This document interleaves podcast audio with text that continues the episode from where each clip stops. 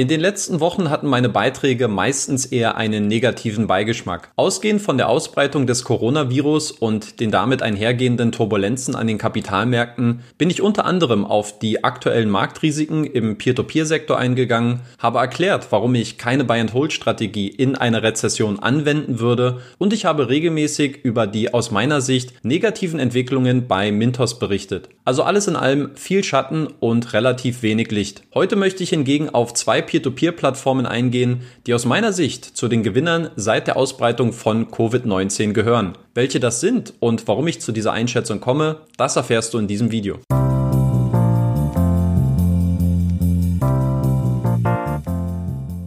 Bevor ich auf die beiden Peer-to-Peer-Plattformen näher eingehe, zunächst noch der Hinweis, dass es sich hierbei lediglich um meine persönliche Meinung handelt und ich keinerlei Haftung für eure Investitionsentscheidungen übernehmen kann. Bitte überprüft die Argumente für euch selbst und kommt zu eurer eigenen Entscheidung. Kommen wir nun zu dem aus meiner persönlichen Sicht größten Gewinner der letzten Monate und das ist für mich die estnische Immobilienplattform Estate Guru. Der erste Grund ist für mich dabei die zunehmende Transparenz und Offenheit bei der Geschäftsentwicklung. Wer meine Monatsrückblicke aus der Vergangenheit kennt, der weiß, dass ich mich mit Estate Guru immer etwas schwer getan habe. Der Grund war dafür nicht nur die etwas hinterherhinkende Rendite, die auch Ende April bei nur vergleichsweise 8,2 Prozent lag, sondern vielmehr mein mangelnder Zugang und mein Verständnis für das operative Geschäft des Unternehmens. Eine wahrnehmbare Veränderung fand für mich ab Oktober letzten Jahres statt, als das Unternehmen deutlich frequentierter und auch transparenter über die Geschäftsentwicklungen auf dem hauseigenen Blog berichtet hat. Ich erinnere mich dabei besonders an zwei Artikel, die ich sowohl als äußerst informativ und gleichzeitig als sehr aufschlussreich wahrgenommen habe. Zum einen ging es um den Aufbau und die Organisationsstruktur des Unternehmens, zum anderen darum, wie Estate Guru Kreditausfälle bewältigt und welche Personen dabei im Hintergrund an dem Verkauf der Immobilie arbeiten. Diese Offenheit und Transparenz, welche seitdem kontinuierlich fortgeführt worden ist, hat mir nicht nur dabei geholfen, mehr über das Geschäftsmodell von Guru zu verstehen, auch mein subjektives Vertrauen ist dadurch deutlich angestiegen. Der zweite Grund ist für mich das Krisenmanagement seit dem Ausbruch der Corona-Pandemie. Auch hier muss ich sagen, dass ich die Kommunikation von Guru als äußerst angenehm und unaufgeregt empfinde. In Blogbeiträgen, Webinaren oder QA-Sessions, welche ich mir alle angesehen oder durchgelesen habe, werden die wichtigsten Anliegen der Investoren aufgenommen und professionell moderiert. Die Aussagen sind dabei klar formuliert, faktenbasiert und gleichzeitig werden die Risiken klar angesprochen, anstatt beschönigt zu werden. Für euch habe ich hier mal die wichtigsten Aussagen aus der letzten Zeit zusammengefasst, wie Estate die aktuellen Probleme bewertet und wie man auf diese reagiert. Punkt Nummer eins: Die Kreditausfälle in einer Rezession. Estate brüstet sich sehr oft damit, dass man seit 2014 noch keine Kapitalverluste erlitten habe. Eine stolze Leistung, die in jedem Fall Anerkennung verdient hat. Der Grund dafür ist in erster Linie ein niedriger Beleihungswert von durchschnittlichen 60 Prozent, welcher ausreichend Sicherheiten bei einem nötigen Verkauf bietet. Gleichzeitig sollte man aber nicht vergessen, dass die Konjunktur in den letzten Jahren auch für viel Rückenwind gesorgt hat und diese Entwicklung maßgeblich mitgetragen hat. Nun, da sich durchaus eine rezessive Phase ankündigt, räumt auch Estate Guru ein, dass die weiße Weste in den nächsten Monaten durchaus erste Flecken bekommen könnte. Das sind sicherlich keine populären Aussagen, aber es sind eben auch definitiv keine geschönten Versprechen. Pragmatismus und Realismus lautet die Devise. Stattdessen wird als Lösung das gängige Mantra der Diversifikation beschworen.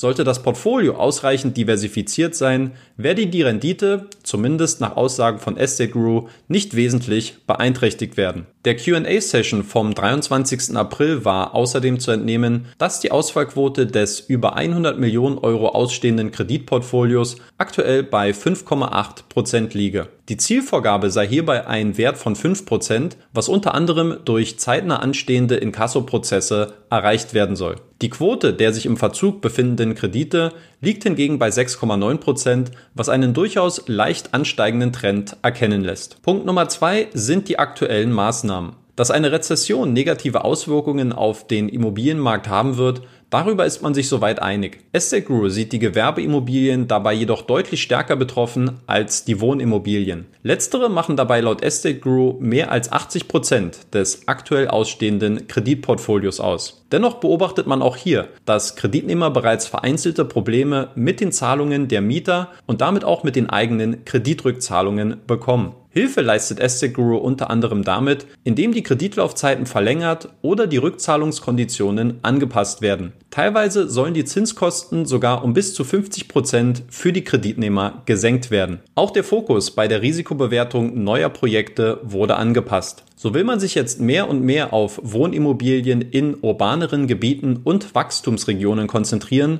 mit starken Kreditnehmern, welche über liquide Sicherheiten verfügen. Punkt Nummer drei ist die Aussicht auf ein moderates Wachstum für die Zukunft. Auch wenn man offiziell nicht von einer Konsolidierung spricht, hat sich Estate Guru auch wirtschaftlich an die neuen Umstände angepasst. Die Kosten wurden laut COO Michael Stamm bereits um mehr als 30 Prozent reduziert. Betroffen sind davon primär die IT-Ausgaben sowie die Investitionskosten für die Expansion in neue Länder, welche als sehr resource-heavy beschrieben worden sind. Für die nächsten zwölf Monate soll die Pipeline an Projekten zwar etwas zurückgegangen sein, man habe aber dennoch Immobilienfinanzierungen im Wert von 40 Millionen Euro in der Hinterhand, die man zur Vermittlung freigeben könnte. Einen abwartenden Blick halte ich in diesem Fall aber für ratsam, um sich noch genauer von den Sicherheiten zu überzeugen. Daher finde ich es auch nicht verwunderlich, dass das vermittelte Kreditvolumen im April 2020 so niedrig war wie zuletzt im Januar 2019. Ebenfalls als sehr positiv empfinde ich bei Esteguru auch den starken Rückhalt von Seiten der Investoren. Während es bei anderen Peer-to-Peer-Plattformen geradezu drastische Rückgänge und Vertrauensverluste zu verzeichnen gab, scheint Estate Guru davon weitestgehend verschont zu bleiben. Im Vergleich zum Vorjahresquartal konnte sowohl das Investorenwachstum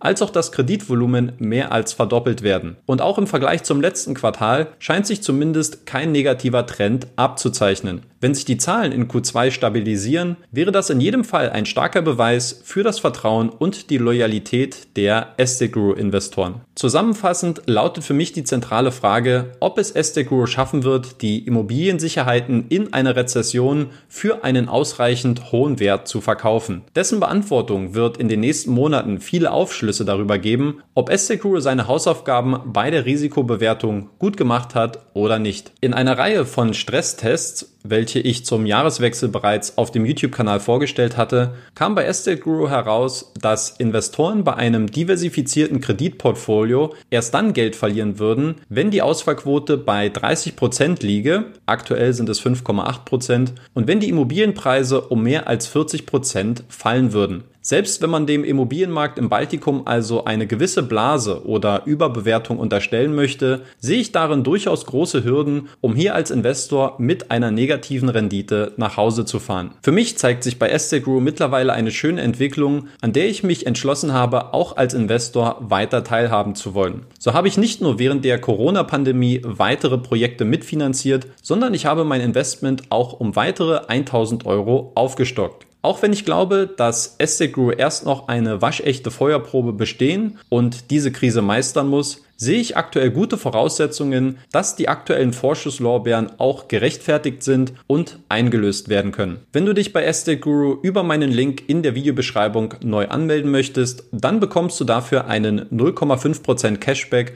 auf deine getätigten Investments in den ersten 90 Tagen. Bevor ich auf meinen zweiten Peer-to-Peer-Gewinner seit Covid-19 eingehe, möchte ich dich noch kurz bitten, den obligatorischen Daumen nach oben zu drücken, wenn dir das Video bis hierhin gefallen hat. Dich kostet dieser Klick weder viel Zeit noch Geld, dafür kannst du mir jedoch einen großen Gefallen tun und meine Arbeit unterstützen. Vielen Dank dafür. Nun zu meinem zweiten Gewinner der letzten Wochen und dabei handelt es sich um den lettischen Marktplatz für Unternehmenskredite, nämlich Debitum Network. Warum Debitum? Oberflächlich betrachtet ist Debitum Network das jüngste und damit auch das vermeintlich unerfahrenste Unternehmen in meinem privaten Peer-to-Peer-Depot, da die Plattform für Unternehmensfinanzierungen erst im September 2018 online gegangen ist. Entsprechend gering ist das Kreditvolumen und auch die Einblicke in die Geschäftsberichte sind bis jetzt noch nicht möglich gewesen. Also eigentlich ein Blackbox-Szenario, bei dem ich meistens sehr vorsichtig bin und eher nicht dazu rate, blind zu investieren. Doch nach meinem ersten Besuch im März 2019 und weiteren persönlichen Gesprächen hatte ich vor einem Jahr schon sechs gute Gründe für mich gefunden, warum ich einen kleinen Teil meines Peer-to-Peer-Investments bei Debitum Network anlegen wollte. Auch mit meiner Aufstockung Anfang des Jahres kann ich sagen, sagen, dass ich diesen Schritt bis jetzt noch nicht bereut habe. Warum sehe ich Debitum Network jetzt aber als einen Gewinner in dieser Krise an? Finanzielle Kennzahlen sind ein wichtiger Faktor für mich und meine Bewertung. Dass man sich davon aber nicht blenden lassen sollte, dafür gibt es mehr als genug Beispiele. Allein die Erkenntnisse zu VAX haben mir gezeigt, dass man sich nicht zu sehr auf die vermeintlich positiven Zahlen verlassen sollte. Gute Bilanzierer wissen sehr genau, wie man die Zahlen so drehen kann, dass die Ergebnisse am Ende in die eine oder andere Richtung gelenkt werden können. Sich anzumaßen, alles davon zu verstehen und zu erkennen, kann und will ich nicht. Was ich unabhängig davon aber bei Debitum Network beobachte, ist die lückenlose Offenheit und Transparenz zu sämtlichen Unternehmensthemen in den persönlichen Gesprächen. Im März und April stand ich mit keiner anderen Plattform so häufig im persönlichen Austausch wie mit Debitum. Teilweise war ich täglich mit CEO Sergei Demschuk und Mitgründer Martins Lieberts in Kontakt, wo wir uns über die aktuellen Entwicklungen im Peer-to-Peer-Markt allgemein, aber auch zu Debitum Network im Speziellen unterhalten haben. Was von außen also vielleicht als ein Nachteil aufgrund der geringen Größe und Unerfahrenheit angesehen wird, wobei das Gründer- und Managementteam durchaus einiges an beachtlichen Vorerfahrungen mitbringt, hat für mich in den letzten Wochen durch den offenen und direkten Dialog mit den Entscheidungsträgern zu einem subjektiv noch größeren Vertrauensanstieg geführt. Ich bin mir bewusst, dass Vertrauen ein starkes Wort ist. Aber Stand jetzt gibt es für mich keine zweite Plattform, von dessen Aufrichtigkeit und Integrität ich so sehr überzeugt bin wie der von Debitum Network. Ich möchte aber noch auf zwei weitere Gründe zu sprechen kommen, die beide im Zusammenhang mit dem Umgang der Kreditgeber stehen. Zum einen geht es um die Risikobewertung der Kreditgeber, denn besonders in einer Rezession wird sich hier die Spreu vom Weizen trennen. Welche Qualität und Stabilität besitzen die Kreditgeber auf der einen Seite und wie genau schafft man es sich von Kooperationen zu lösen, sobald sich diese in die falsche Richtung entwickeln?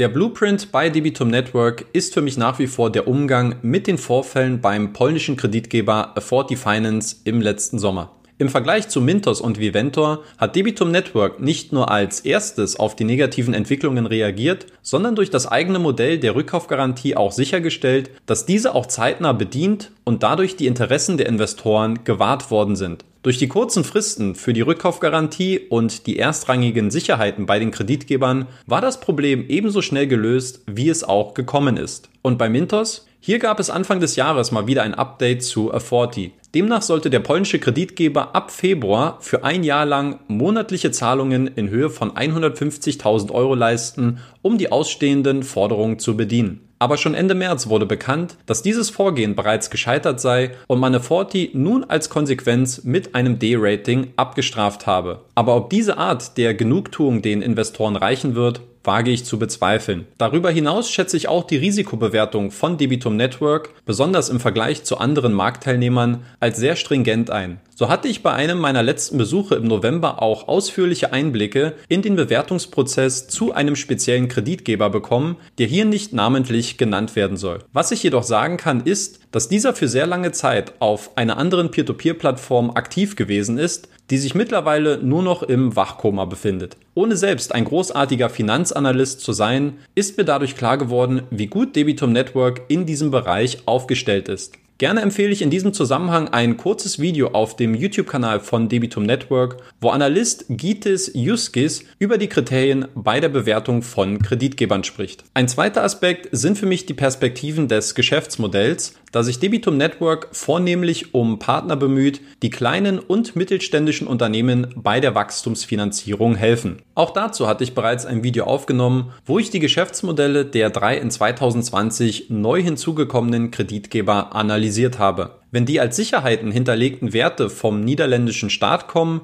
dem Europäischen Investitionsfonds oder IT-Unternehmen wie Amazon, Google oder Facebook, dann versprechen diese Kooperationen aus meiner Sicht auch einiges an Potenzial. Um die Kooperation mit Triple Dragon weiter auszubauen, plant Debitum jetzt noch als zusätzliche Sicherheit einen Special Purpose Vehicle zu etablieren, kurz SPV, um noch mehr Kontrolle über den Cashflow zu haben und die Interessen der Investoren noch besser zu schützen. Im Kreditgeschäft handelt es sich dabei um eine gängige Praxis, die meistens auch dann Anwendung findet, sobald institutionelle Investoren in diese Assets investieren wollen. Da man die Kooperation nun auf das nächste Level heben möchte, ist das aus meiner persönlichen Sicht ein vernünftiger und wichtiger nächster Wachstumsschritt. Ab Juni oder Juli soll diese neue Struktur dann etabliert sein. Zeit für ein Fazit. Debitum Network zählt für mich persönlich ebenfalls zu den ganz klaren Gewinnern der letzten Wochen und Monate. So war es neben Estate Group auch mein einziges Peer-to-Peer-Investment, welches bei mir durchgehend aktiv gewesen ist. Tatsächlich sehe ich die größten Risiken für das Unternehmen aktuell nicht bei Debitum Network selbst, sondern in der Entwicklung der vermeintlichen Peer-to-Peer-Marktführer. Sollte dort nämlich weiteres Vertrauen der Anleger missbraucht werden, wird das aus meiner Sicht auch unweigerlich Konsequenzen für andere und kleinere Anbieter haben. Wenn ihr mehr zu Debitum Network sehen wollt, dann schaut euch gerne mal meine Playlist zu dem Unternehmen an, wo sich im vergangenen Jahr schon so einige Videos angesammelt haben. Ähnlich wie bei Estate Guru gibt es auch bei Debitum Network eine attraktive Möglichkeit, wenn man sich mit einem Neueinstieg bei der Plattform beschäftigt. Alle Investoren, die sich neu über meinen Affiliate-Link bei Debitum Network anmelden, bekommen einen 10 Euro Bonus und zusätzlich einen 3% Cashback auf alle Einzahlungen, die danach für mindestens drei Monate investiert werden. Die Voraussetzung für den Cashback ist ein Investment von mindestens 500 Euro. Jetzt möchte ich zum Abschluss gerne noch eure Meinungen in den Kommentaren lesen. Welche Plattformen gehören für euch zu den Gewinnern in den letzten Wochen und Monaten und wie schätzt ihr meine Sicht zu Estate Guru und Debitum Network ein? Falls ihr das Video bis hierhin geschaut habt, dann hat euch der Content sicherlich gut gefallen und ihr konntet hoffentlich auch etwas für euch mitnehmen. Wenn ja, dann lasst es mich gerne mit einem Daumen nach oben wissen und lasst auch gleich ein Abo da, falls ihr das nicht sowieso schon getan habt. Passt auf euch auf und wir hören uns dann nächste Woche Sonntag wieder. Bis Danny und tschüss.